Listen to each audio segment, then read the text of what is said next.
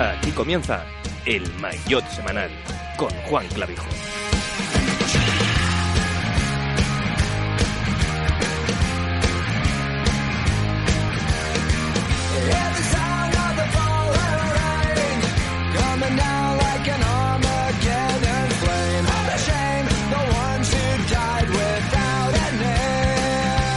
¿Qué tal? Muy buenas, bienvenidos al Maillot Semanal, bienvenidos a una cita más con el ciclismo. Esta vez el lunes va a variar el día de grabación, el día de publicación del podcast, ya lo anticipamos que va a ser una de las modificaciones de cara a esta temporada. En una semana, la de este podcast, en la que por fin, y tras una larga espera, ha vuelto la temporada, la campaña de ciclismo. Y lo ha hecho de la misma forma que el año pasado, con Richie Por ejerciendo su monarquía absoluta sobre Willunga Hill por sexto año consecutivo y con un Dari Limpi que repite triunfo en la general del Tour Down Under, una prueba que dio el pistoletazo de salida al circuito World Tour y en la que también sonrieron, entre otros, el eslovaco Peter Sagan, Elia Viviani, Patrick Bevin o el neoprofesional Jasper Philipsen.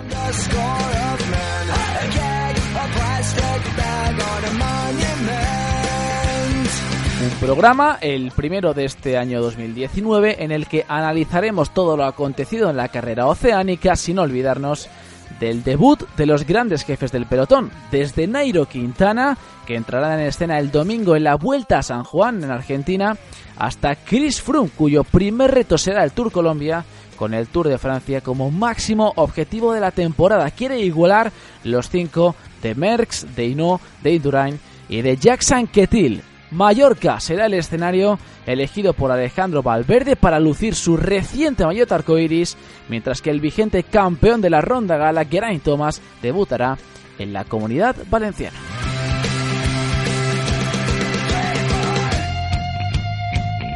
Y antes de iniciar el programa, recordamos como siempre que nos podéis seguir en nuestras diferentes redes sociales, en Twitter bajo el nombre de arroba bajo también en Facebook, en Instagram bajo el arroba de el mayot.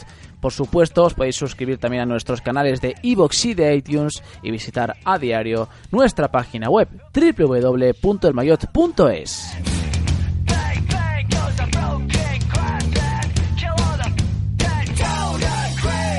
Presentamos ya las personas que me van a acompañar en este primer Mayotte semanal de 2019.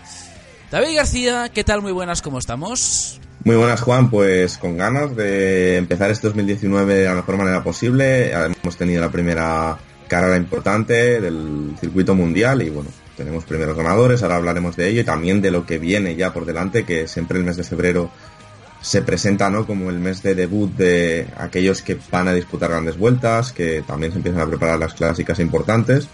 Y bueno, hay carreras interesantes también aquí por España, así que vamos a hablar de ello. Casi que nos hemos tomado el descanso, ese que habíamos anunciado en noviembre, casi nos lo hemos tomado ahora, en enero.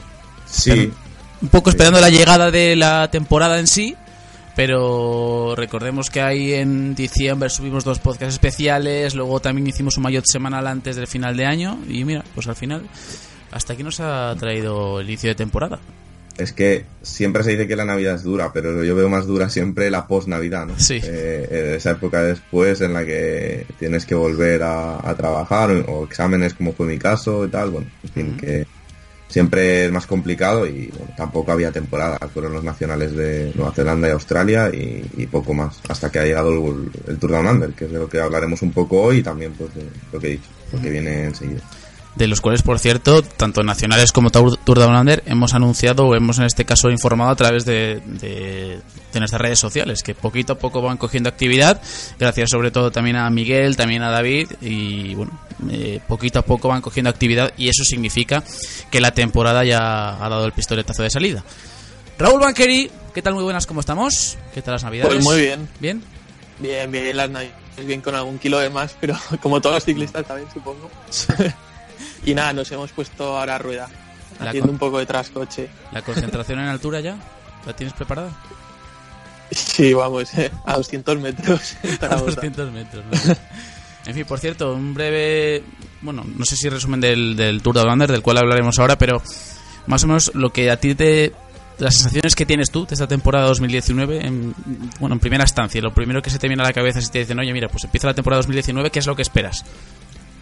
Pues yo tengo muchas ganas de que llegue el Giro porque hay una hay un plantel tremendo y luego el Tour va a estar también emocionante porque mucha gente va al Giro precisamente y puede haber alguna sorpresa, alguien que se mete tipo por ejemplo, Enric Mas tiene una buena oportunidad entrándose solo en el Tour de hacer un podio quizás o porque no sé, la gente le ha dado, o sea, el recorrido del Giro es tan bonito que, que a la gente le han dado muchas ganas de ir. Mm. Si es que casi hay mejor participación en el Giro que en el Tour.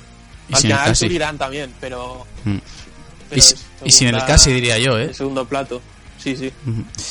Ya veremos, ya veremos. Hasta entonces todavía queda mucho. Hay que decir que aún son cuatro meses los que tenemos casi que esperar para que se inicie el Giro de Italia y entre medias pues tendremos varias vueltas por etapas, eh, las clásicas de Flandes, las clásicas de las Árdenas y miles de carreras más que evidentemente eh, de las cuales en este caso estaremos pendientes en este Mayotte semanal. Por lo tanto, nosotros nos ponemos desde ya el mono de trabajo y arrancamos con esta nueva edición del Mayotte semanal. The representative from California has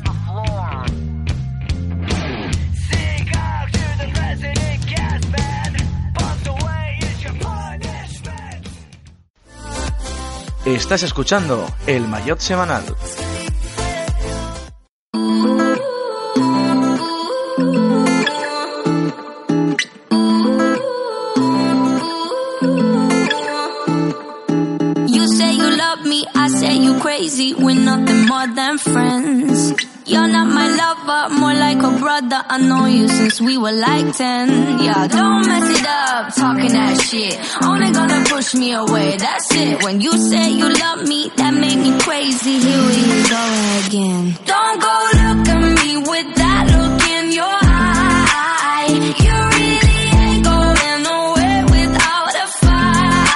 Empezamos ahora sí de manera oficial, como decimos siempre, repasando la actualidad más inmediata, la cual nos lleva directamente hasta Oceanía, hasta el Tour Down Under, que llegó a su final el domingo con la victoria en la general para Daryl por delante de Richie Port, que consiguió una vez más, y ya van seis, la victoria en Willunga Hill. Tercero, ocupando la última plaza en el podio, fue Boot Pulse, el holandés de Team Sky, a 17 segundos, y detrás Luis León Sánchez, Rohan Dennis, Chris Hamilton, Michael Woods, Rubén Guerreiro, el ciclista portugués de Catiusa, noveno Diego Ulisi y décimo Dries de Benins. En el resto de clasificaciones, la de los puntos para Patrick Bevin, la de la montaña para Jason Lea, el ciclista de la selección australiana, el mejor joven para Chris Hamilton y el mejor equipo, el Team Emirates. En cuanto a las victorias de etapa, la primera para Elia Viviani, la segunda para Patrick Bevin, en el final Angaston, en la tercera etapa el triunfo para Peter Sagan para el ya ex campeón del mundo,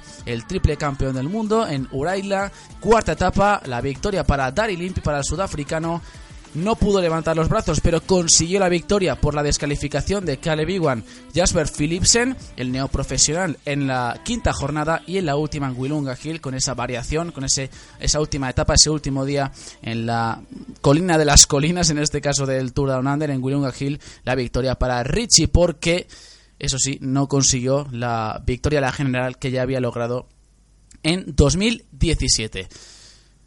Estos son, eh, como siempre digo, los números, las estadísticas, grosso modo, porque ya habéis visto que no hemos entrado demasiado en detalles, es la primera carrera de la temporada, tampoco se pueden extraer demasiadas conclusiones, pero lo que sí que podemos afirmar, David, y ya empezamos con el análisis, es que es algo histórico, porque por primera vez en la historia del Tour Down Under se repite el ganador de la general, que en este caso es Dari Limpi.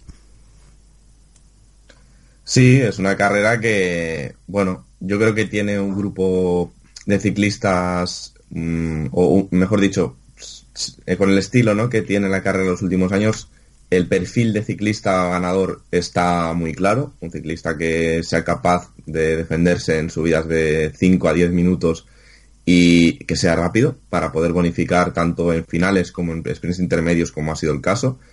Quedan 3, 2 y 1 en los sprints intermedios también cada día, habiendo dos cada día, que eso es muy importante, ¿no?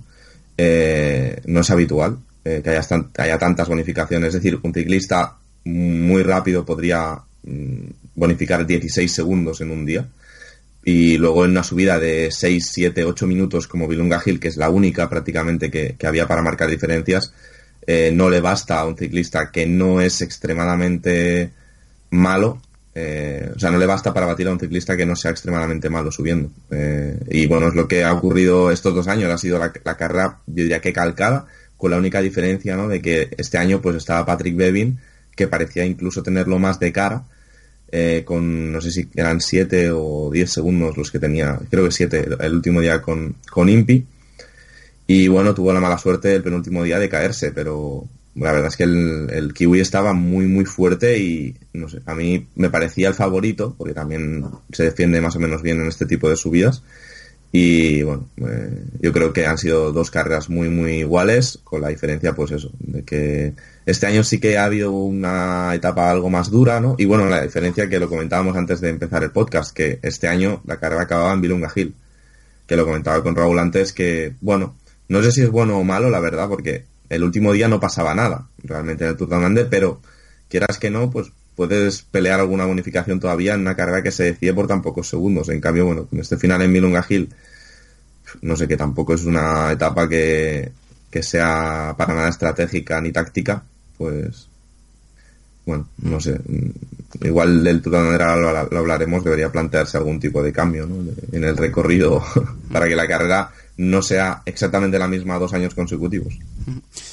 Por cierto, eh, viendo un poco los resultados y analizando un poco así eh, simplemente con lo que nosotros tenemos a la vista, si nos centramos en las estadísticas y un poco también en las sensaciones que, que vimos durante la carrera, prácticamente todos los grandes capos, digamos, los grandes gallos del pelotón, salvo quizá Caleb Ewan, que seguramente habrá salido mosqueado de esta carrera, Acabaron con buenas sensaciones. Viviani se llevó etapa, Impi se lleva etapa en general, Sagan se, llega, se lleva etapa, Richie Por, a pesar de no conseguir el triunfo en la clasificación general, se lleva eh, la victoria de todos los años en Willunga Hill. También Neos como Jasper Philipsen, Patrick Bevin, a pesar de la caída, también consiguió la- el triunfo la segunda jornada. Mm, por lo tanto, es difícil sacar conclusiones, pero ya vemos que al menos Raúl hay algunos que llegan bien de forma a este inicio de temporada, que nunca es fácil, nunca es sencillo subirse encima de la bicicleta y afrontar la primera carrera con garantías. Y bueno, Viviani empezó prácticamente como acabó el año, ganando. Sí, sí, la superioridad de Viviani en el primer sprint, vamos, parece videojuego. Lo ves de Sí. la toma aérea, que recomiendo que lo veáis si queréis en la cuenta de Twitter del Tour de Lander, están subidos todos los finales, cómo se mete ahí cerca de las vallas superando a, a los tapones y todo, y, y- sale disparado, casi sin inercia, y luego pues, es que hay mucha gente que siempre está ahí, Richie que ha ganado ya seis veces, que parece mentira en la misma subida, y Luis León Sánchez también me ha dejado buen sabor de boca, y luego también es interesante fijarse en los jóvenes como Chris Hamilton que ha quedado sexto. Bueno, hay mucha gente que debutaba en el World Tour en esta en este Tour de Anander. Pogacar también que es el campeón del porvenir. Luego pues eh, Ivo que es buen rodador, buen croner. Sagnok. Hay, ha habido varios que ha estado bien fijarse en ellos. Y es que es, bueno, al ser la primera carrera del año, pues todos los años pasa que, que hay jóvenes que despuntan. No obstante, eh, por cierto, yo, ahora que has hablado del, del sprint de Buani, un poco también de, de lo que ha sido la carrera en sí, no sé si recordáis en la primera etapa ya, el- lo que has comentado tú, ¿no? de cómo sale, de cómo salta el italiano y cómo pasaba Bauhaus. Yo, sinceramente, cuando vi la repetición, porque eh, de confesar que no me levanté para verlo, para ver prácticamente ninguna de las etapas, pero sí que ves el resumen, también te la ves repetida eh, eh, prácticamente al completo en este caso, los últimos kilómetros, pero de verdad, yo lo pasé hasta mal, ¿eh? Cuando pasaba ojos Sí. por, la, por la parte izquierda es que prácticamente no había, no había hueco para poder pasar. Y es lo que comentamos un poco en, en, en nuestro grupo de WhatsApp, un poco también así a modo de debate, que quizá esa habilidad que tiene gracias a la pista provoca que estas maniobras él las puede realizar con garantías, porque insisto que pasó por donde prácticamente no había hueco. Sí, a ver, yo analizando ese final, que creo que fue el sprint más espectacular, eh, bueno, pienso que queda muy bien, o sea, al final no ocurrió nada, pero creo que fue un poco mm, peligroso, ¿no? Por parte de, de Viviani, que no es para nada sancionable, porque al final él el hueco lo tenía, como se ha demostrado, pero si llega a cerrar un poco, no sé, Bauhaus, ¿no era? El que, Sí. el que, al que adelantó, pues si se llega a cerrar un poco, se lía ahí un- una montonera y, bueno, no sé, eh, fue muy arriesgado, lo cual también, pues oye, al haber salido bien, pues hay que alabar a Viviani que en, en la primera carrera del año, con objetivos más importantes que tiene por delante, se le haya decidido jugar así, ¿no? También muestra un respeto a, a, digamos, su deporte y a esta carrera que, bueno, ya... Bueno, Va a ser una pachanga, ¿no? a ser una pachanga, se la ha jugado bastante, ¿eh? Se ha jugado bastante el físico, sí. Bueno, eh... que Haciendo claro a alguien, ¿verdad? Alguien que no está aquí. Qué fácil es atacar cuando alguien no está aquí, ¿eh? Bueno, pero, pero no, lo, no lo atacamos directamente. Es una indirecta que, que captará él y ya está. Y si lo escucha, que está liado. Pero es algo que piensa mucha gente, que Sí. que mucha gente que la temporada no empieza hasta Pero- un loco. Pero podríamos hacer un, poque- un poco de debate de eso. ¿Por qué lo piensa la gente? Es lo que yo me pregunto. Yo, yo tengo, yo pienso que la gente lo cree porque no ve la carrera.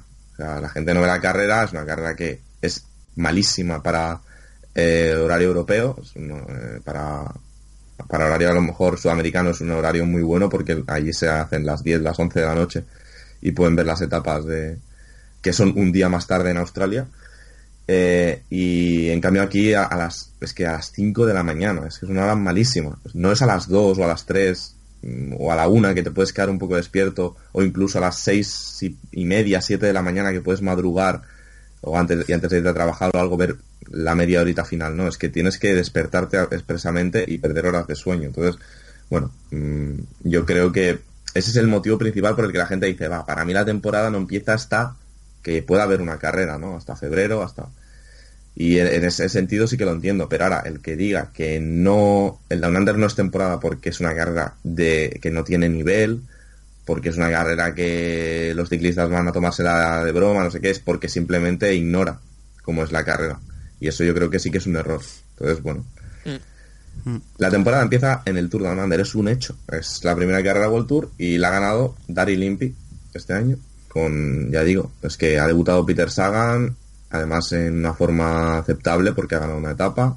No sé, yo creo que es Yo una carrera de las, no nos vamos a engañar, de las 3, 4 peores del, del World Tour. Del World Tour clásico probablemente la peor, junto con las clásicas a lo mejor de Alemania o, bueno, o, o la, o la clásica de, de Plue que apenas tiene, bueno, es que eso- esa clásica es buena, va gente buena y en forma, lo que pasa es que no tiene apenas repercusión.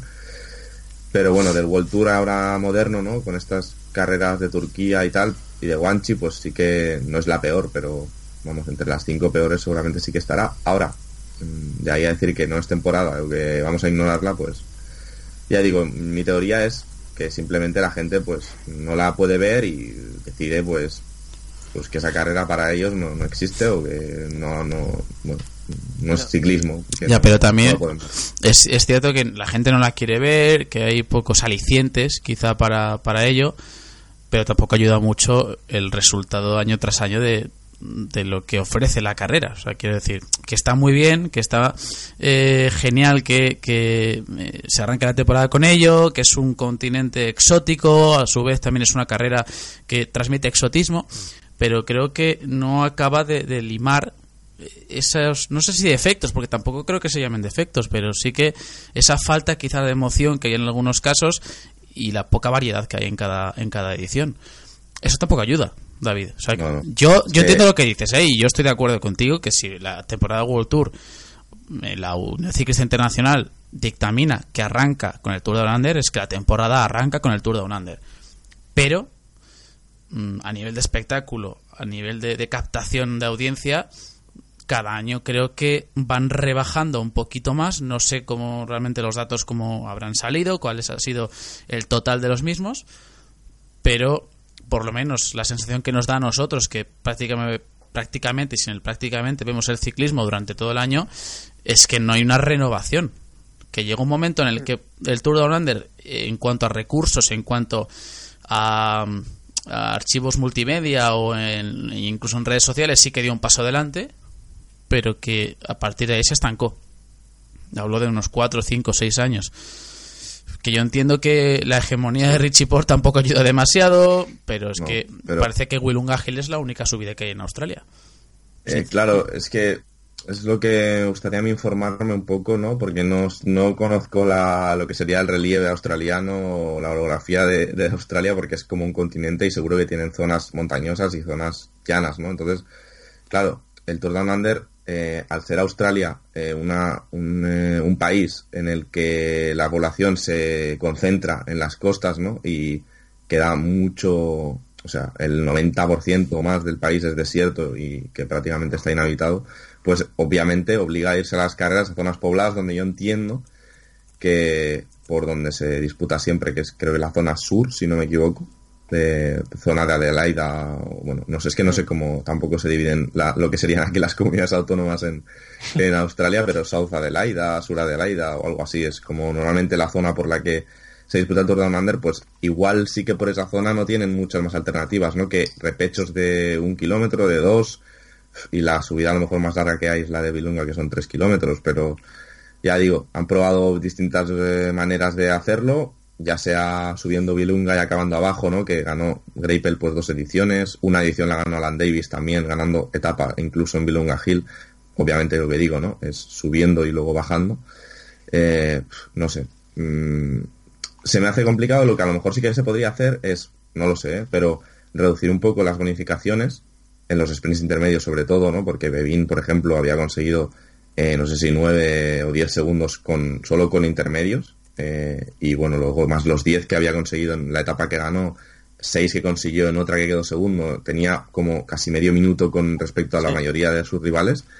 Eh, y no lo sé, a lo mejor meter un prólogo o una pequeña contrarreloj final, ¿no? Que en esos segundos que dejas ahí eh, de margen, pues, bueno, eh, una crono al final de 10 kilómetros, 12 kilómetros, pues siempre da esa emoción, ¿no? De decir, bueno, ahora después de Vilunga la clasificación ha quedado así, hay 5 segundos entre este y este otro, vamos a ver en la crono cómo, cómo se disputa y a cambio pues quitar uno de los sprints, ¿no? Que a veces pues eh, quizás sobran. Claro, ¿qué podría pasar entonces? Pues que los sprinters digan, oye, para dos sprints no voy. Y esta carrera, pues, si te miras la start list, lo que más atrae históricamente, ¿no? Pues son los sprinters. Mm, Ya digo, Greipel iba siempre, eh, hasta el año pasado fue, este año no ha podido porque no está en un equipo World Tour, Peter Sagan está viniendo últimamente, Caleb Ewan es un fijo, en fin, eh, creo que, bueno, Viviani por supuesto, creo que al final las carreras dependen mucho de, de los ciclistas que vienen. Y si tú quitas a lo mejor Vilunga Gil, igual Port dice, pues venga, eh, este año no vengo, no lo sé. Y es la gran estrella del país. No sé. Sí, luego también Complicado. es que en estas vueltas exóticas muchas veces parece que falta cultura ciclista en los organizadores, porque también en el Tour de Guangxi el recorrido es muy parecido, todo etapas llanas y un murito. Y bueno, en los tours estos en Turquía, en los tours que hacen en China, de el Tour de Guante, el lago Qinghai, son, son recorridos con todo etapas llanas y, una, y un muro o una de montaña. O sea que, no sé, yo también creo que si necesitan, o sea, si quieren crecer, no solo vale con hacer un buen trabajo en redes eso de comunicación, sino también hacer recorridos atractivos. Y eso les falta, no sé si por desconocimiento de cómo hacer una carrera entretenida, pero también podrían tener Mm.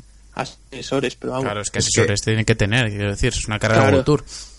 Es que es una Claro. carrera muy cerrada, ¿no? Porque allí en Australia yo, por lo que he leído, yo creo que sí que es una carrera que tiene buenas audiencias en televisión y mm, creo que hasta la dan en abierto y, bueno, eh, el público pues se ve, ¿no? Que es una carrera, mm, bueno, correcta. Tampoco es nada que estén petadas las, las ciudades y los pueblos por los que pasa, pero sí que hay público, es, eh, está bien, ¿no? Yo creo que es una carrera que, que en Australia se vive como una carrera muy importante, obviamente la más importante del año, ¿no? Que se disputa allí. Eh, pero de cara a venderla fuera, pues no acaba de, de tener todo el, bueno, todo el éxito que les gustaría, creo yo, porque, a, a ver, quitando lo que no se puede mejorar, que es que allí son, que son 11 horas más, 10, de- con respecto al horario Sí. europeo, pues mm, sí que podrían, no lo sé, mm, buscar algún tipo de alternativa, sobre todo en el recorrido, porque lo que decía Raúl, eh, partiendo de la base de que tienen que poner etapas cortas, ¿no? Porque no van a ir ciclistas si pones cinco etapas de 200 kilómetros en enero. Y, y por el calor también, ¿eh? Y por el calor, claro. Las acortan también, vamos, este año han acortado una, el año pasado también. Sí, sí, sí, es eso. Que es. pleno verano allí y bueno, mm, yo creo que sí que eso no lo pueden hacer, tienen que seguir poniendo etapas de esfuerzos de tres horas, Claro. ni tampoco menos, alguna vez sí que ponen de menos, la etapa esa que había en Adelaida de 90 kilómetros era un poco vergonzosa, pero bueno, siempre servía para cerrar eh, con un sprint. No sé, ya digo, a mí es una carrera pues que tampoco te voy a decir que me gusta, pero eh, yo que sé, está bien para empezar la temporada, ¿no? Eh, al final, pues que haya World Tour en cuatro, ¿no? Continentes, está, yo creo que bien. Oceanía, en Asia ahora tenemos el World Tour este un poco chungo y luego en América también lo tenemos y, y sobre todo pues luego el clásico, ¿no? que es el europeo y por el que todo el mundo cree eh, que hay que esperar a que a que llegue para dar por iniciada la temporada. Sí, además cada vez hay un... Creo que la diferencia, la brecha es más grande entre el circuito europeo y el resto. Evidentemente hay más recursos, por supuesto, y más tradición, sobre todo, más tradición. Sí, Creo que todo a nivel a lo mejor casi voltura hay más diferencia, ¿eh? porque ahora Mm. por ejemplo, de- ahora hablaremos ¿no? del Tour del Tour Colombia, que, que es como le han Sí. llamado oficialmente, pero es una carrera que va a haber más nivel seguramente que qué sé yo, en, en algunas carreras que haya por el, el Europe Tour, ¿no? que es el circuito continental de, de Mm. Sí. Europa, de carreras menores. Yo creo que quizás quizás los que aguantan un poco el, el, el tirón, por así decirlo, son tanto quizás Sudamérica en menor medida, sobre todo Norteamérica. Creo que ha crecido mucho todo lo que es California, Utah y demás. Y han crecido muchísimo en los últimos años, pero claro, evidentemente hay otros como que están emergiendo, como es el, el circuito africano, luego también en Asia les está costando un poquito más, en Oceanía también hay buenas carreras, pero sí que es cierto que y por causas lógicas el circuito predominante es el europeo, ¿no? Pero bueno, insisto que Yo- lo bueno es que leí va creciendo, hace sí. poco leí hace poco bueno creo que era en plan coña pero hace un año o así a lo mejor leí que el Tour de Ruanda lo querían o sea querían intentar que fuera una carrera de, ma- de mayor nivel ¿no? ¿no? no se hablaba de subir al World Tour pero de que es una carrera que mueve a todo el país de Ruanda Hasta y que ahí, ¿eh? trasciende incluso Este año, en ¿Eh? teoría. Yo creo que a Ruanda iba a ir a estar en este año. Ah, Sí, sí, sí. sí, sí. Pues la han subido a 2.1. Ah, pues lo han subido a 2.1. Ah, pues entonces no era broma, ¿vale? Yo, había, Sí. yo había leído algo así y, y claro, imagínate, ¿no? Pues sería ya un éxito total tener World Tour en los cinco continentes. Pero bueno, eh, ya digo, mm, el gran problema de cara a la afición europea del Tour de Amander es el horario, sin duda. Luego a partir de ahí ya está, que si el recorrido atrae más o menos, que si no me gusta que gane Port, que si me parece una vergüenza que un ciclista gane seis veces seguidas en una cuesta. Bueno, no sé.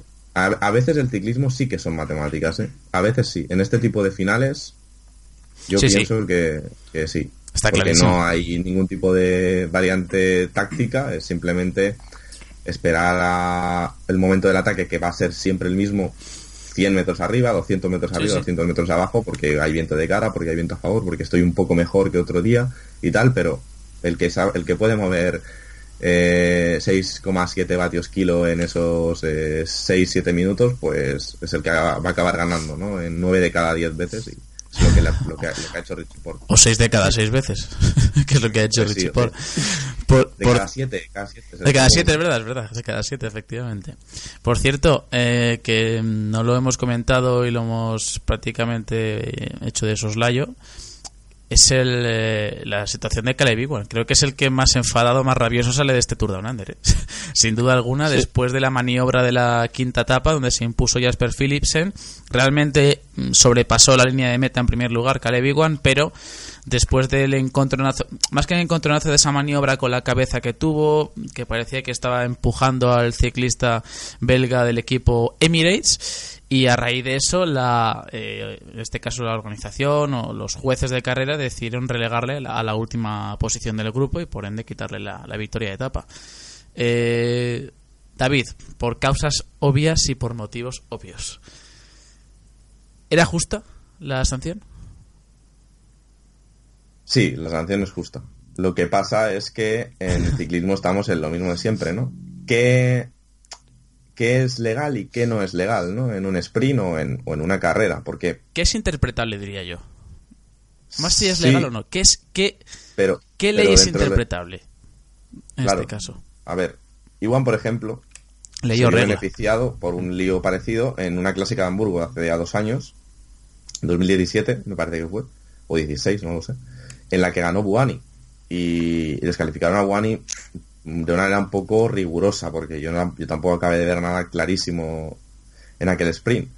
Bueno, simplemente los jueces cogen y deciden, pues, bueno, que tú no has ganado, que gana el, segundo, porque, bueno, consideran que algo no has hecho bien. Pero claro, mm, luego, eh, partiendo de la base de que, de que ganar una posición con la cabeza no es legal, pues me parece justa la sanción. Luego nos vamos a, a ciertos precedentes que tiene, por ejemplo, el propio Buani en, la Dauphiné 2016, etapa 1, que gana, gana Buani. Eh, de- si recordáis, en aquella Dauphiné iba líder contador, que había ganado un prólogo en una cronoescalada muy corta, pues podéis, podéis buscarlo y ver cómo Laporte gana la, con, peleando con los Katyusha y pre- preparándole el sprint a Buani y el propio Buani con Christoph, eh, pues ahí se van dando cabezazos, pero cabezazos de verdad, cogiendo, diría que carrerilla, ¿no? Con la cabeza y dándole, cosa que, que Iwan, digamos que no hizo. Eh, y en cambio, en, aquel, en aquella etapa, pues no sancionaron a- al francés, le dieron la victoria normal. Eh, Cavendish, toda su carrera ha, metido la cabeza para ganar posiciones y tampoco se le ha sancionado nunca. Y ha hecho cosas, ha hecho cosas peores. Cavendish que tampoco se le han sancionado. A mí lo que me falta es, pues bueno, una, una línea, ¿no? Como se dice en los medios, línea editorial, pues una línea judicial en la que todos los cabezazos se vayan a sancionar. Aunque sean, aunque sean leves, como para mí fue el de Iwan, si tú te aprovechas de una parte que no es natural en el ciclismo, como es la cabeza, utilizar, ¿no? Eh, para ganar una posición, pues te quedas eh, último del grupo, ¿no? En este caso, como es lo que le pasó. Y, y ya está, sin más. Los codos, pues sí que se han podido utilizar siempre, ¿no? Porque es una parte que va agarrada a la bici, no sé, más o menos se han podido utilizar sin, sin exagerar, ¿no? Como fue el caso de Sagan en el Tour que le expulsaron. Pero, bueno, a mí, eh, ya digo, me parece justa, pero mm, tenemos ahí unos antecedentes que no, no ayudan, ¿no? A que este tipo de, de decisiones, pues, se vean del todo justas. No sé si Iwan hizo declaraciones o qué, no, no estoy ahí al tanto, pero bueno, supongo que Sí. le toca asumirlo, vaya, sin más. Hombre, sí que creo que dijo que realmente eh, las- los movimientos con la cabeza los había hecho no con la intención, evidentemente, creo que esto es una perogrullada, pero que no eran con la intención de tirar a nadie. creo que eso era, No, obvio. además, además se ve que no, que Claro, entonces. Pero y- aún así es peligroso. eh. Claro, claro. Pero es peligroso porque al lado de Philipsen podría haber estado pasado, pasando alguien que en el momento en el que Philipsen se tiene que pasar un, tirar un poco a la derecha, mira, eh, se lo lleva Mira, por David, delante, ¿no? lo que Puede dijo provocar sí a Philipsen cambiar su trayectoria. lo dijo después, a- si no me equivoco, a, en este caso a, a los medios de comunicación que se habían acercado hasta, hasta la carrera. Dijo textualmente que muchos sprinters confirmarán que su movimiento no era irregular. Claro, a ver, es que es lo Es que lo hace ¿no? mucha gente. Es como los ca- es como los futbolistas, ¿no? Cuando insultan al árbitro y a un futbolista le caen seis partidos por insultar al árbitro, pues saldrán los demás a decir esto se ve cada día en los campos de fútbol y, y han sancionado a uno, ¿no? Pero ¿es, es- justa la sanción? Pues sí que es justa, pero lo hacen lo hacen muchos, pues también. ¿Se Mira. sanciona a todos? No. Pues, eh, Textualmente. un poco lo que ha pasado con Iwan. Durante los últimos kilómetros yo estaba a rueda de Peter Sagan, pero Philipsen intentó ganarme esa posición e intentó echarme de la rueda de Sagan. Uno no tiene permiso para quitar las manos del manillar durante el sprint, por lo que usé mi cabeza para no acabar chocando con las barreras. El Claro. movimiento fue perfectamente visto en el tiro de cámara del helicóptero, pero muchos sprinters confirmarán que mi movimiento no fue irregular. Hombre, él lo justifica diciendo que era para evitar las vallas. Yo creo que, a ver, es una mezcla, es una mezcla entre una cosa y otra, para ganar la posición y quizá también para no desequilibrarse. Es un ciclista muy pequeñito, tiene el punto gravitatorio muy bajo y eso hace también que en ocasiones eh, se mueva más que otros que quizá tengan una potencia de las piernas incluso Y- superior a él.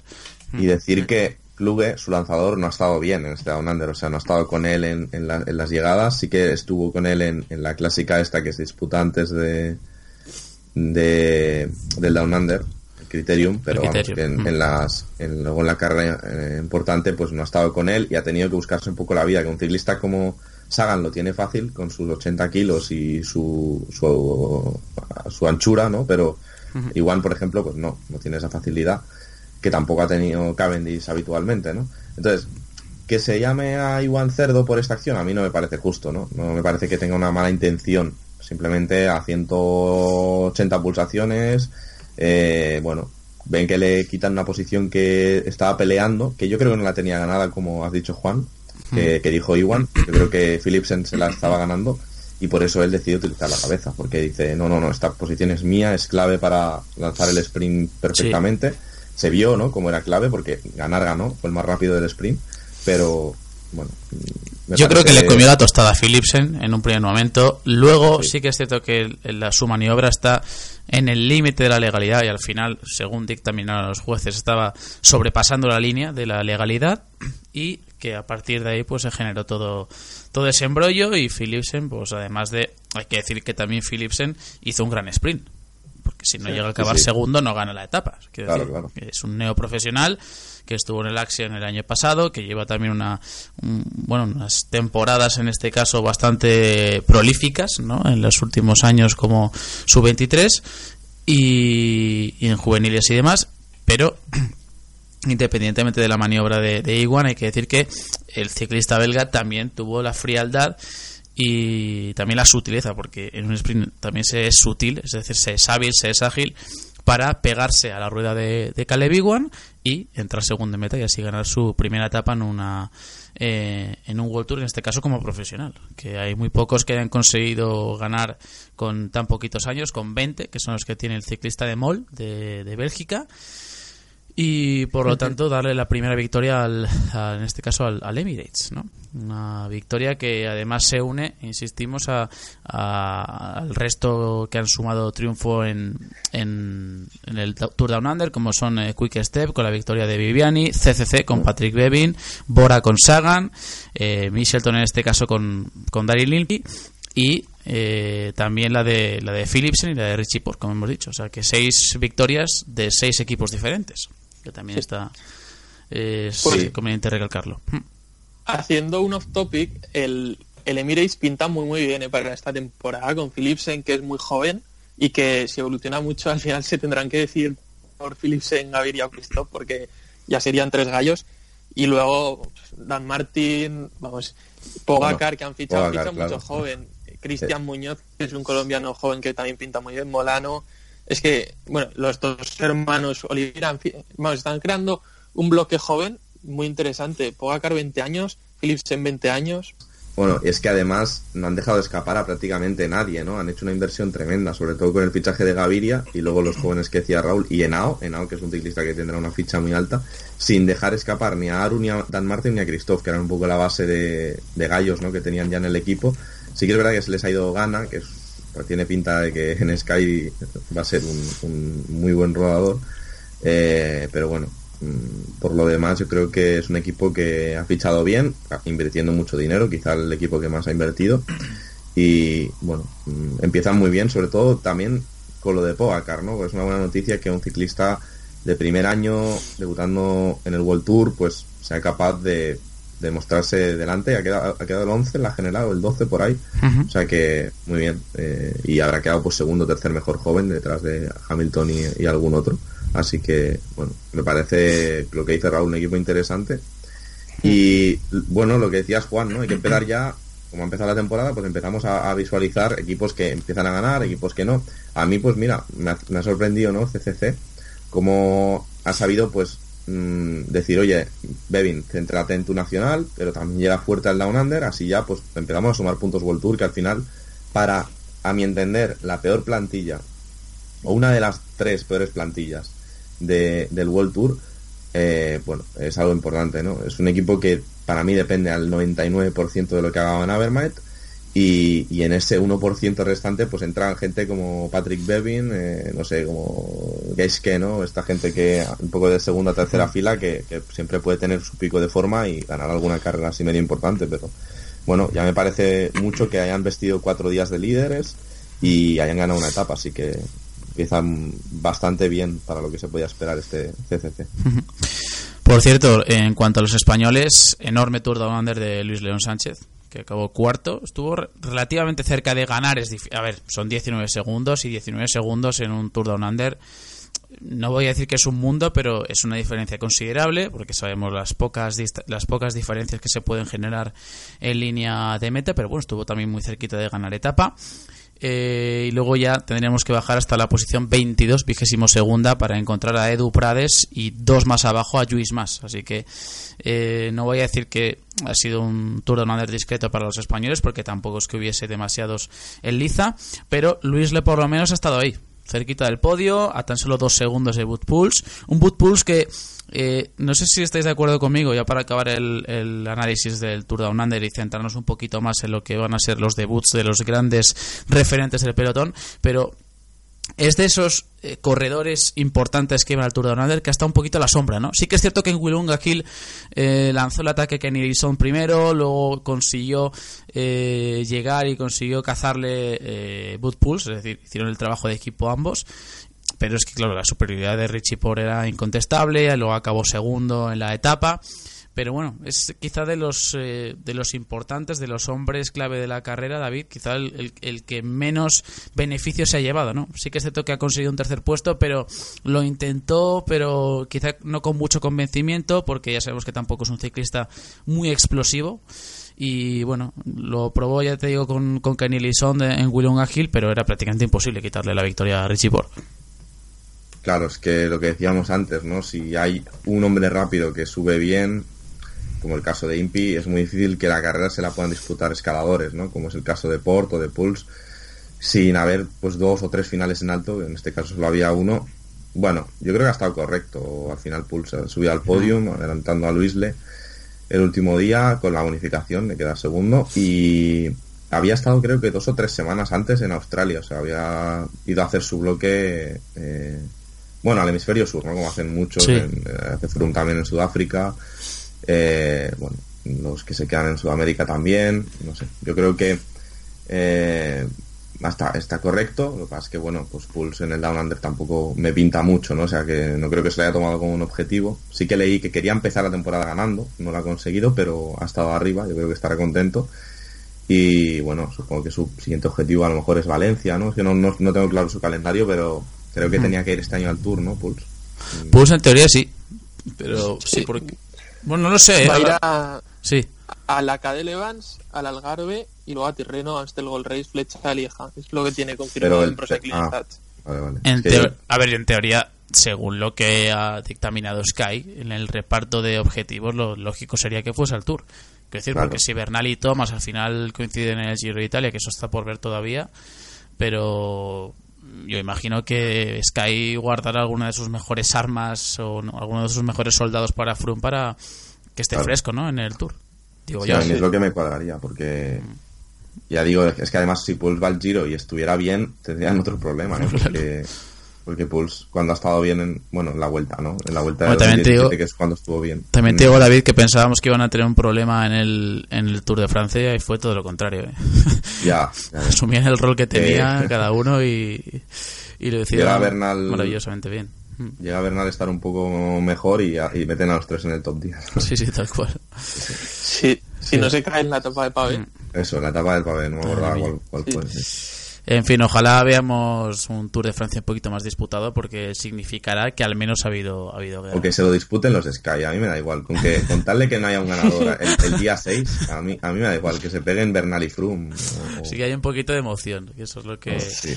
Aunque ya te digo que hicimos un- Sí. ahí el, el especial del Sky diciendo que, que a partir de 2020 desaparecía el sponsor y tal, y luego han ido saliendo informaciones de que Sky tampoco se iba a desligar completamente del ciclismo, por lo menos o por lo menos la, la empresa que lo gestiona, es un, un lío ahí de, de administrativo, pero que igualmente parecía que iban a, a seguir teniendo un 60-70% del presupuesto que tienen ahora, que sigue siendo una barbaridad, pero bueno. Sí, pa- parece ser que le sale más caro desligar todos los contratos que tienen hechos ya a largo plazo, porque es que han firmado a Bernal, por ejemplo, por cinco años, Claro. que, que seguir patrocinando un año. O sea, es que incluso se decía que podían poner pasta sin ni siquiera sacar el nombre en el maillot, o sea, simplemente por, por mantener el equipo. Por las jajas, ¿no? Sí, sí. Por las jajas. por no porque debe ser la indemnización más alta que, que mantener Claro, el equipo. o sea, Mm, les debes claro, cuenta, pues, oye, seguimos teniendo el equipo antes de...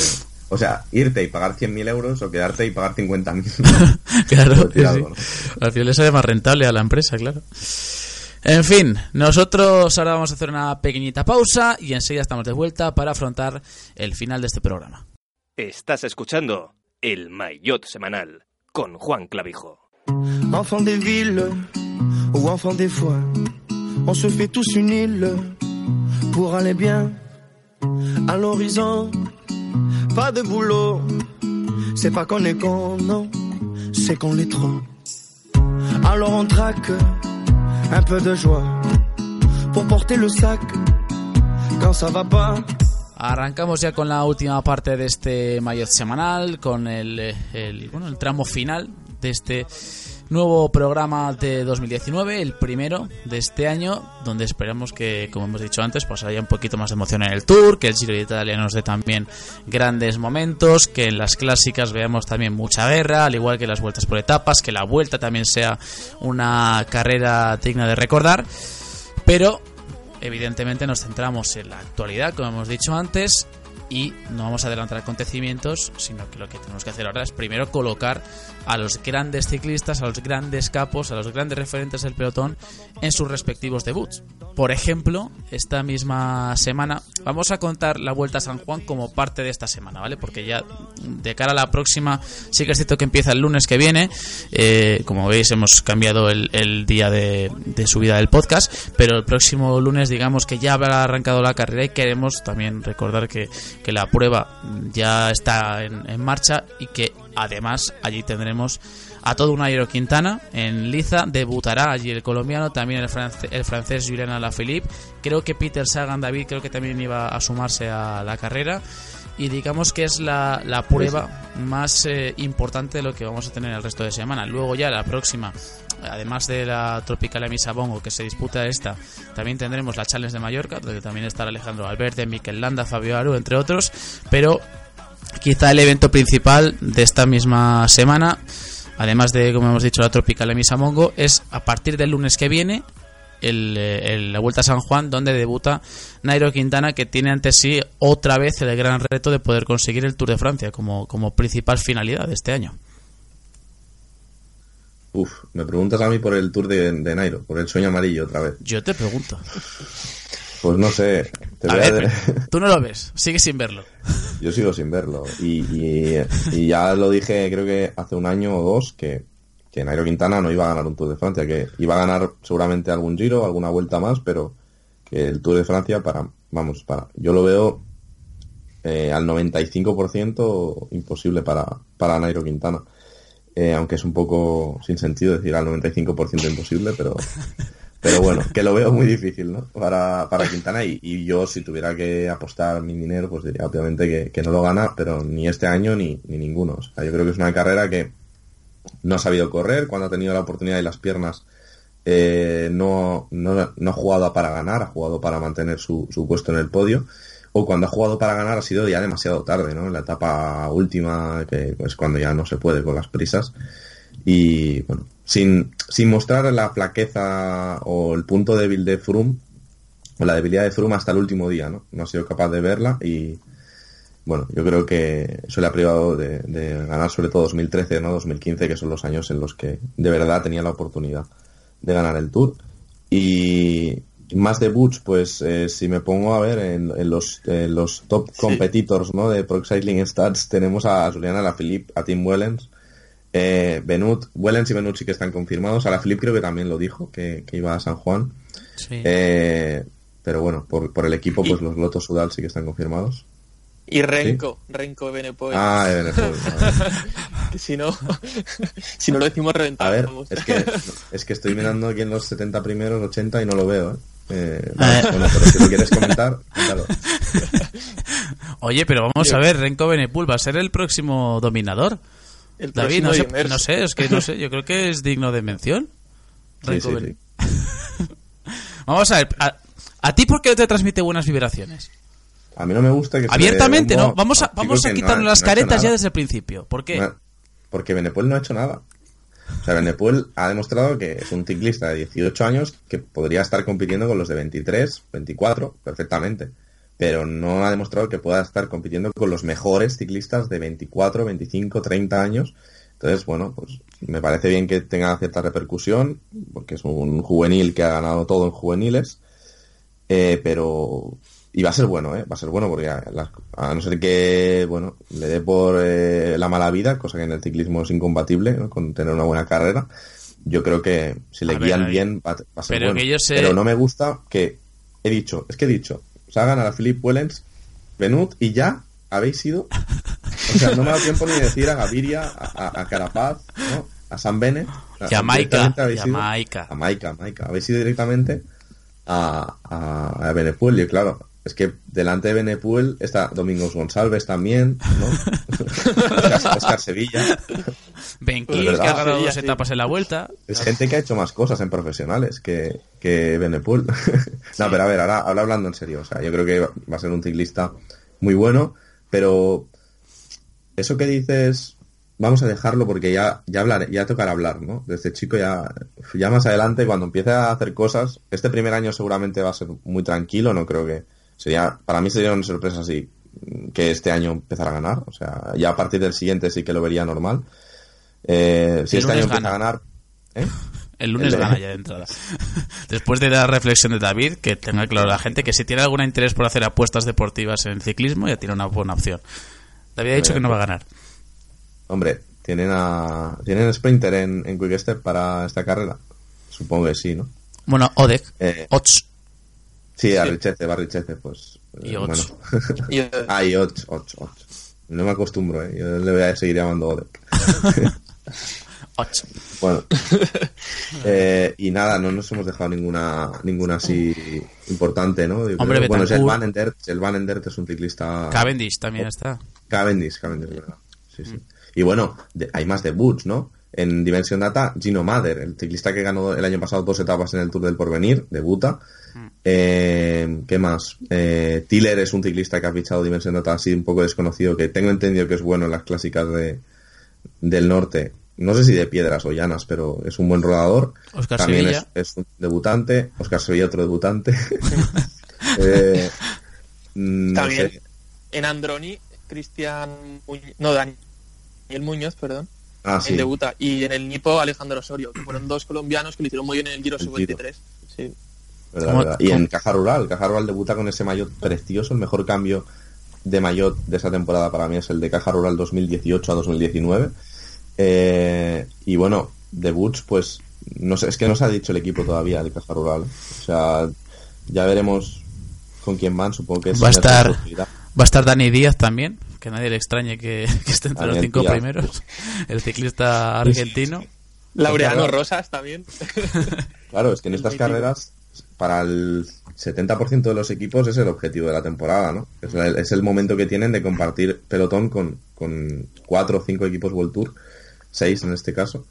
Y bueno, no sé, ya veremos. También ponen aquí en Cycling Stats en la provisional a Dyer Quintana, ¿no? Que este año va a estar con el antiguo Willier, que se va a llamar Neri Sotoli. Eh, un equipo un poco extraño porque han, fichado a Visconti, que estaba sin equipo, eh, han fichado a, a Quintana, han hecho volver de la retirada a Francesco Manuel Bongiorno, un ciclista que estuvo muy cerca de ganar etapas en el Giro, yo creo que no llegó a ganar, pero y peleando mayores de la montaña, no sé si ganó alguno algún año, pero un ciclista de estos pequeñines, míticos peleadores eh, de tapones eh, de fondistas ¿no? En, en el Giro de Italia y le han hecho, estaba retirado y le han hecho volver y bueno, pasan de bicis Willier a bicis KTM, no sé, un, cambio muy drástico que apenas se ha anunciado, que estaba todo ahí en el aire y bueno, pues van a debutar este mes de enero, o sea, me parece interesante. han tenido algún problema, ¿eh? porque además los fichajes no se anunciaron hasta enero. Habéis Claro. Pero, pero igualmente, lo- bueno, los habrán anunciado, pero yo, yo, yo no me he enterado muy bien de... o sea, Ya, me he enterado porque los he ido viendo así en, ¿no? en páginas eh, como inscritos y tal, y alguna foto de, de algún vídeo de Nairo Quintana, ¿no? Eh, entrenando con su hermano, que creo que ni siquiera iba equipado, porque no ha salido el maillot, creo, todavía. Pero bueno, un Neri Sotoli que ya patrocinó al equipo hace, ¿a cuánto? ¿Cinco años o seis? ¿no? Es que este equipo, esta estructura, antes de Willier era Southeast, ¿no? Y antes era Neris Otoli, me parece. O sea que han, han sufrido, ha sufrido muchos cambios. Y este año, bueno, no sé si van a ir al tiro o no, pero con la plantilla que tienen, complicado, ¿eh? Se decía que eh, iban a ser eh, Androni, ¿no? Que creo que sí la tiene fija. Sí. Eh, ¿qué, qué más era? Androni. Ah, Direct Energy. Se hablaba de que podía haber invitación a Direct Energy. Y Israel también parece. Israel, sí, Israel y, y otro italiano, ¿no? Eh, ¿Cuál es el otro italiano? Bardiani o... Eso, Bardiani, o Bardiani. No, no, Supongo que Bardiani. Decía que Bardiani. O sea que no se podía quedar fuera. El antiguo equipo de Pochato.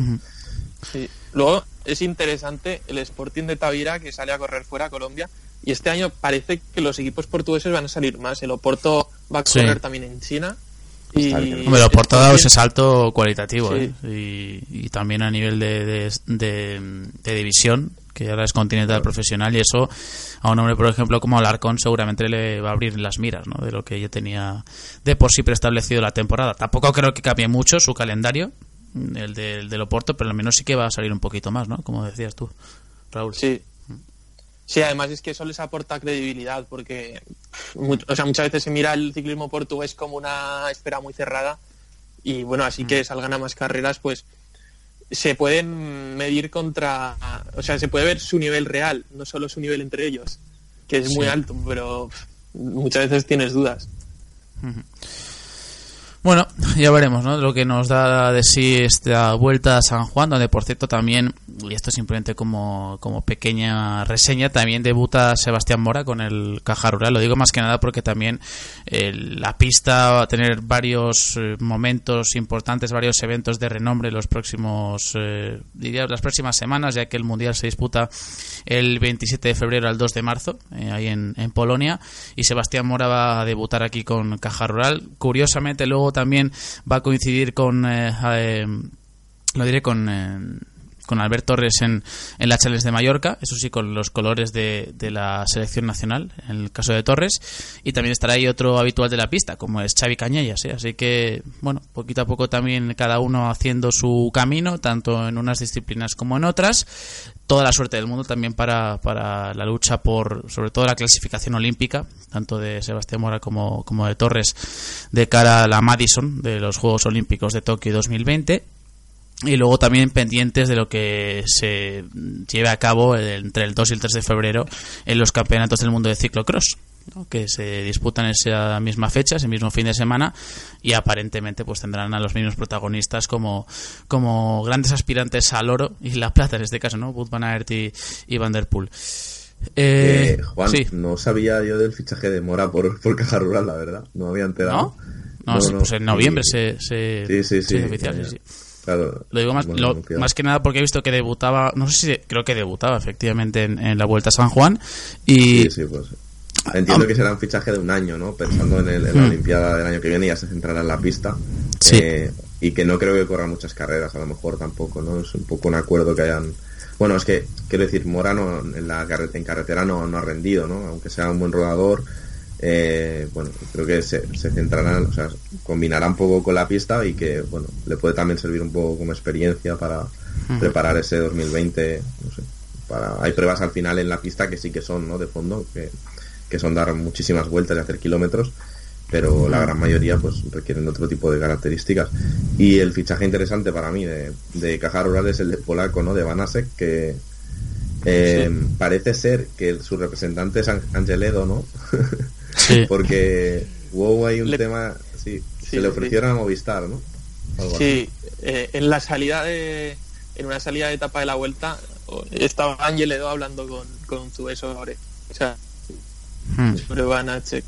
Pero al final un Zue no, lo- no lo debió creer porque vamos, es clásico mano sprinter, bueno, sobre todo sprinter, pero también así potente tipo de Gencol.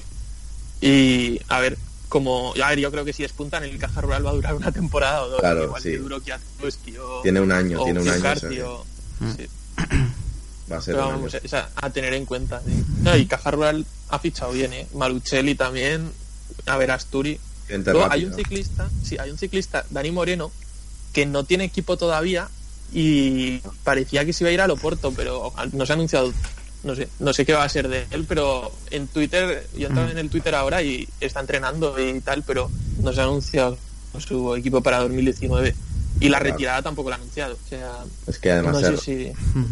es un ciclista que obviamente sus mejores años pasaron, pero que yo creo que sigue teniendo un nivel mínimo no para ser, vamos, es, mejor que muchos de los ciclistas, es mejor que la mayoría de los ciclistas que hay en segunda división, o sea que el nivel Sí, no, yo creo que conseguirá equipo. Lo que pasa que estará. Bueno, está tardando mucho en decidir. pero bueno.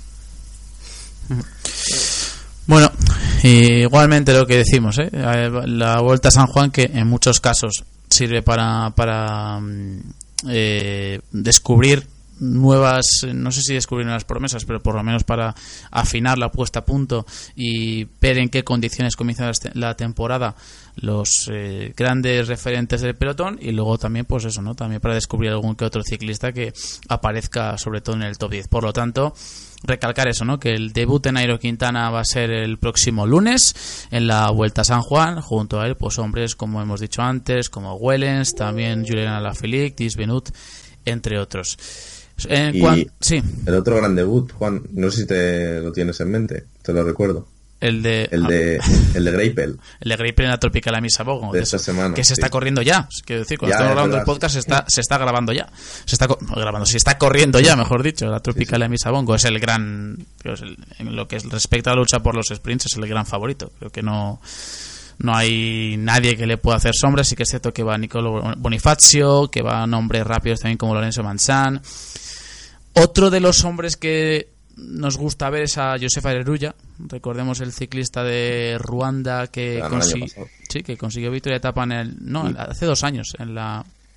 Que ganó el año pasado, efectivamente, la Tropical de Misabongo. Ah, ganó la general, pero hablaba en este caso de su victoria en el Giro de Italia Sub-23 hace dos años, que también eh, significó un antes y un después eh, eh, para el corredor y también, ¿por qué no?, para una, un continente como África que poco a poco ve como los ciclistas provenientes pues eso, ¿no? de, de lugares como Eritrea, Etiopía, Ruanda, poquito a poco van creciendo y van haciendo que el ciclismo siga progresando ¿no? en lugares donde la bicicleta pues es un medio de transporte de los más utilizados. ¿no? En el caso de Ruanda, eh, además se nota ¿no? cuando ves la, el Tour de Ruanda, como hemos comentado antes, la, la afición enfervorecida, la cantidad de gente que hay.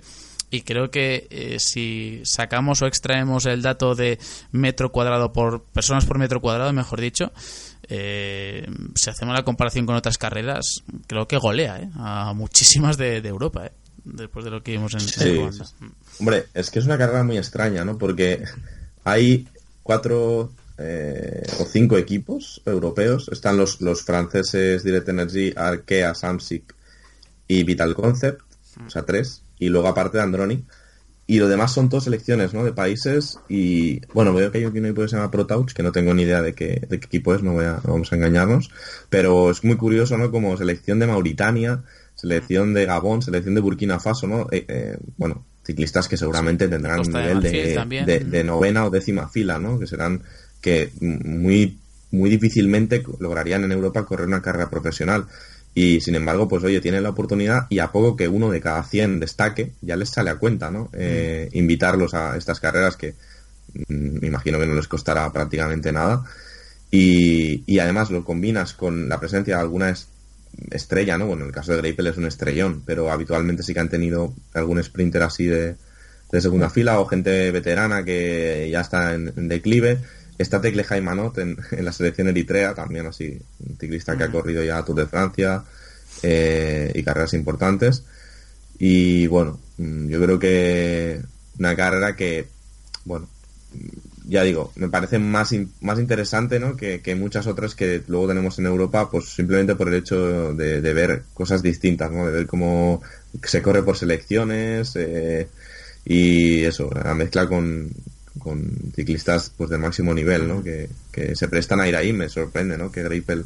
Leía antes que muy pocos ciclistas tienen victorias en los, en los cinco continentes, en calendario UCI, y es que Greipel parece ser que tiene en los cuatro, ¿no? Porque tiene eh, en Turquía un montón de etapas, con lo cual Asia ya lo tendría cubierto. En, en Down Under, o sea, Oceanía también tiene etapas. Obviamente en Europa no hace falta ni comentarlo.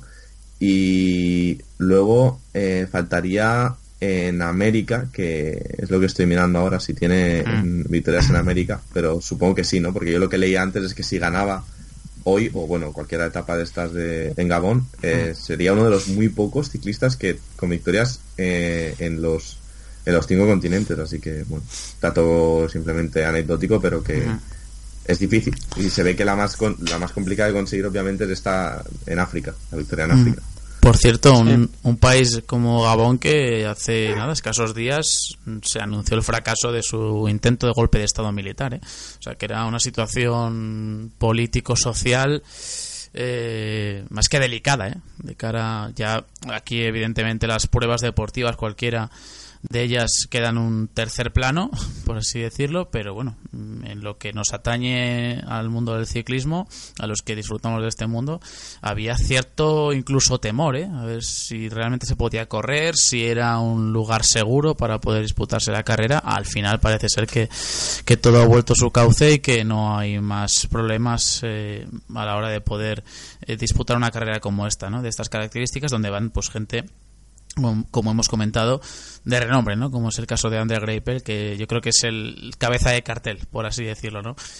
La, el hombre que quizá pueda repetir victoria puede ser, sin ninguna duda, Josef Areruya, un corredor que tiene unas características que, oye, le pueden llevar a, no sé si un equipo World Tour, eso todavía hay que verlo, tiene 23 años, es un ciclista muy joven, del 1 de enero, curiosamente, pero que ha demostrado que tiene por lo menos aptitudes para poder eh, soñar con ello y ser otro de los ciclistas que pueda sumarse al World Tour, ¿por qué no?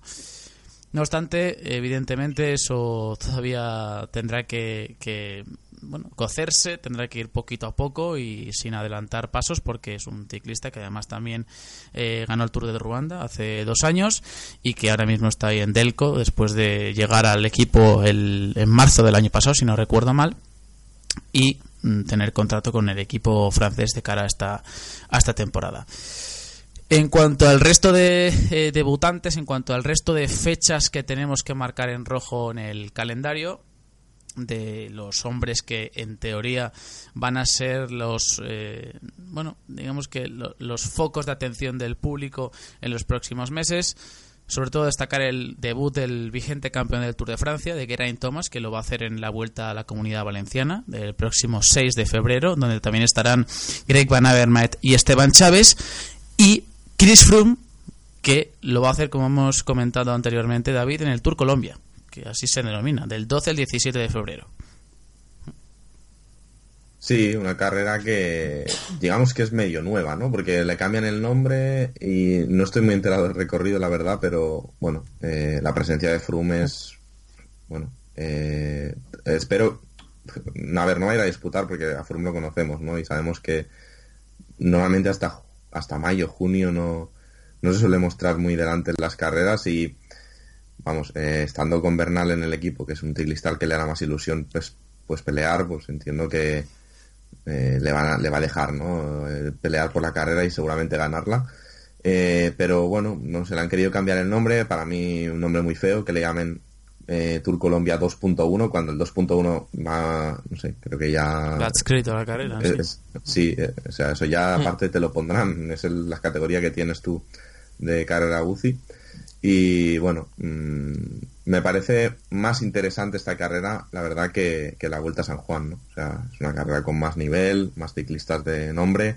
Eh, creo que iba a estar Nibali también, o algo así se dijo. Eh, estará Urán, como el año pasado, Miguel Ángel López, no sé si Gaviria también, o sea... En bueno, teoría, Nibali no sé si va a debutar ahí o en, Ah, el- San Juan. o en Abu Dhabi. Fíjate lo que Ah, vale, vale. No lo sé. La verdad es que no tengo. En... Pero bueno, que es una carrera de, con un mayor nivel, ¿no? Estoy viendo ahora que va. Sí, va Miguel Ángel López, va. Rigoberto Urán, Sí. Fernando Gaviria, Claro. o sea que van prácticamente todos los, los grandes ídolos locales, por así decirlo. Sí, eh, menos equipos de tercera, digamos, ¿no? Eh, porque van, van también Israel, Bardiani, Manzana.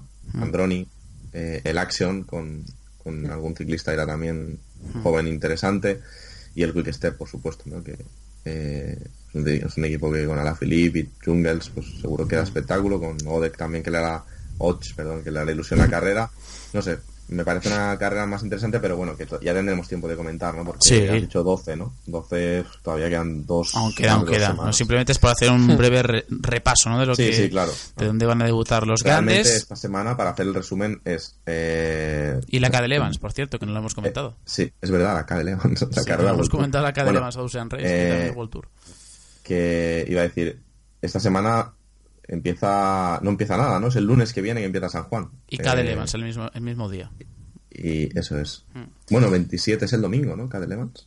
27 es el Domingo. Sí, efectivamente, perdón, que he dicho yo antes el lunes, por cierto, yo me, me equivoco por completo. Pero, el, pero es que Juan, no sé el si domingo empieza. ¿eh? Eh, eh, lo, lo de San Juan no sé si está bien porque he visto yo que dan que, el, que hay un descanso el 31. O sea, si estás Mm. mirando por Sailing Stats, no sé si está bien lo de San Juan. Lo de Cadel Evans seguro porque Cadel es Evans, el por cierto, el domingo, no, yo no sé por qué decía yo el lunes, me ha salido, me, me he metido en la cabeza que el, que el lunes es 27 y, perdón, el domingo es el 27, no, no el lunes, por Dios. O sea que efectivamente empieza el 27, el, el, el- lo diré, el Vale. Tour de San Juan, la Vuelta a San Y, Juan. y, el- y la Vuelta a San Juan también, lo que pasa es que la Vuelta a San Juan va de domingo a domingo, siendo siete etapas, porque hacen un descanso el día 31 de enero. Eso es... Sí, el año lo- pasado creo que ya lo hicieron. Creo que ya lo hicieron, ah, ¿eh? vale. Yo creo que sí que había un día de lo descanso. Mm, es un poco extraño en una vuelta de una semana, pero Bueno, mm. como van un poco a entrenarse más que a competir. Se quieren parecer lo- lo- lo- todo lo posible a una gran vuelta. ¿eh? Sí. Se ponen tour en el nombre, dan un día de descanso. De Ah, todos- este- de todos no, modos, bueno, en la- en la Cadel Evans- Sí. En la Cadel Evans va a haber gente como Viviani, como Valgren, Boots, Impey, George Bennett, Luis Le, Sí, Danny Van los que estaban en Poppel, Australia. mm, la Tour y bueno, efectivamente, prácticamente todos los que estaban en Australia, Richie Port, entre otros, y es el domingo. Disculpas de antemano porque se me había metido en la cabeza que el lunes era 27, es al revés. El domingo es 27 y el lunes será el día 28, donde continuará eh, la Vuelta a San Juan y la ya sabremos en este caso el resultado de la Cadel Evans Great Ocean Race.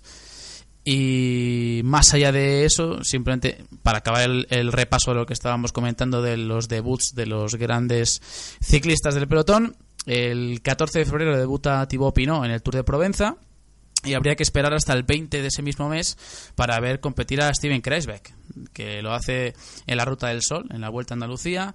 Luego Enric Mas, que al parecer va a debutar en Algarve, y Bardet lo hace en el Tour de Otvar. Y eh, ya cuatro días después, en los eh, Emiratos, lo que hemos dicho. En teoría van a estar ahí Vincenzo Nibali, Tom Dumoulin y Primo Roglic. Valverde. Ah, no, Valverde en, en No, Mallorca, Valverde en es la. Challenge de Mallorca. Enric Bueno. más muy a lo contador, ¿eh? que solía empezar también en el Algarve. Se Claro. quiere parecer lo máximo a él. Y luego que mete País Vasco también, ¿no? Enric Mas. Mm. Tengo entendido que sí. Tengo entendido. Es que claro, se puede cambiar tanto. A ver, en teoría no Claro. cambia mucho, ¿no? Pero pff, igual. Sí. Mira, en el. Y quería hacer las Ardenas también. Sí, en teoría, mira, tiene eh, Algarve, luego prácticamente un mes después la Volta, Itzulia, Ah, como has dicho tú, dos de las Ardenas que son Flecha Balona y Lieja, y luego Tour de Suiza y Tour de Francia. En teoría ese es el, el calendario de Enric Mas. Bueno, muy, muy estilo contador, ¿no? Y ya Mm. cambiando Suiza por Dauphiné, pero... Quizá Pero me sí, falta, claro, es que evidentemente con Volta y con País Vasco, quizá me faltaría algo de París-Niza, algo de Tirreno, no sé. Que yo, pero bueno. Ya, claro. mm, Me faltaría Sí, algo así. a ver, eh, es muy compatible realmente. Claro. O sea, hacer París-Niza con, con Volta se puede hacer perfectamente. Son dos semanas Sí. más o menos que hay diferencia. Es una pero semana, bueno, entre el, una semana entre el final de de París-Niza y el inicio de Volta. Ah, bueno, Mm, No sé. Yo, yo, yo Y- sí que es compatible, creo yo, ¿eh? pero bueno. sí, sí. Y ya no Sí, sé si por, por cerrar, por ir cerrando, porque no hemos hablado de la, de la clásica de Cadel Evans, nos Sí. ha pasado porque es una carrera muy muy nueva, ¿no? Es una carrera que, que tiene eh, cuatro ediciones y, y bueno, con ganadores distintos, un poco ciclistas de un, un perfil parecido, ¿no? Gente rápida que sube bien las cotas. Así que Impi quizás es el máximo favorito, no sé cómo, cómo lo veis, pero es un gran favorito a, a ganar la carrera, que el año pasado ya fue tercero. Y bueno, En forma va a llegar. Seguramente si, si ga- bueno, y si no gana también, ¿no? Pero se- si gana seguro se va a mantener líder del World Tour seguramente hasta seguramente ah, otra vez seguramente hasta París Niza, ¿no? Yo para Que empezar. ahora tengo ahora tengo dudas de claro, está Emiratos Árabes. O sea, se mantendría líder del World Tour hasta marzo. Sí, en teoría O sí. hasta, o hasta incluso abril. Pero ahora, Es que Ya da no hay puntos, clasificación, eh, no. pero no hay clasificación solo del World Tour, ¿no? Ahora es la, Al World el Rank. World Ranking, Es verdad, es verdad. que se tiene en cuenta todas las... Es verdad. sí, competiciones. que, uf, es que han cambiado tantas cosas. Eso lo tendremos que hablar en un podcast, ¿no? Y, y Sí. coger nosotros y, y tenerlo delante porque han cambiado mucho lo de las invitaciones, ¿no? Que el año que viene serán en función de lo que hagan los equipos este año. Sí, sí. Sí, sí, hay Por que, eso. hay que repasarlo bien. Hay que, co- hay que coger bien. sprinters en masa. Perdón, Juan. Hay que, que quiere Sí. quedar segundo. hay que coger bien Quiere los ganarse la apuntes. invitación al Tour. Mm. Sí. Vale, Habrá que coger bien los apuntes Sí. porque lo necesitamos para, para... Más o menos lo tenemos claro, pero vamos, igualmente se nos escapan miles de cosas porque cada año nos cambian nombres de equipos, nos cambian corredores, nos cambian eh, reglas, nos cambian clasificaciones y prácticamente es un deporte nuevo cada año, la verdad. Porque no puede haber variaciones que, que trastocan por completo el estatus del, del ciclismo. Bravo. En fin. Dicho esto, por cierto, eh, simplemente mencionar que mm, me parece demencial que la Cadel Evans Great Ocean Race sea carrera World Tour, pero tanto esa, tanto ella como otras pruebas que se han metido en el calendario World Tour, que es el de la máxima categoría dentro de este deporte. El, el, calen- el World Tour eh, B, ¿no? Que le, que le llaman el opcional, el- aquel, aquel al que pueden faltar los equipos de máxima categoría, creo que son No tres o cuatro sentido, ¿eh? carreras al año, ¿no? No tiene mucho pues sentido. No tiene mucho sentido, ¿no? Quitando Extra de Bianche, eh, algunas, algunas que sí que yo creo que eran necesarias meterlas en el circuito mundial, las demás No, porque David, en la NBA tú no puedes faltar a cuatro partidos. Ya. en el fútbol tampoco puedes faltar a cuatro partidos. Vaya, los puedes, puedes faltar, pero te los están por perdidos. Te rest- Claro, no te restan puntos, pero prácticamente como si los restases. No sé. A mí me parece eh, estas carreras, sinceramente, pff, interés, bueno, vale, sí, el que tenga el propio corredor de ganarla, pero que sea No, carrera y- World y- Tour, catalogarla como tal. Claro. Y es que incluso siendo World Tour pie- pueden perder estas carreras, ¿no? Porque si, si se cierran tan en banda a que vayan equipos de segunda división, que no va ninguno, en el caso de... La, porque no dan invitaciones, en el caso de del Down Under y de, el de Cadel Evans, solo a la selección australiana, pues bueno, quizá hace que no haya equipos que se lo tomen 100% en serio, ¿no?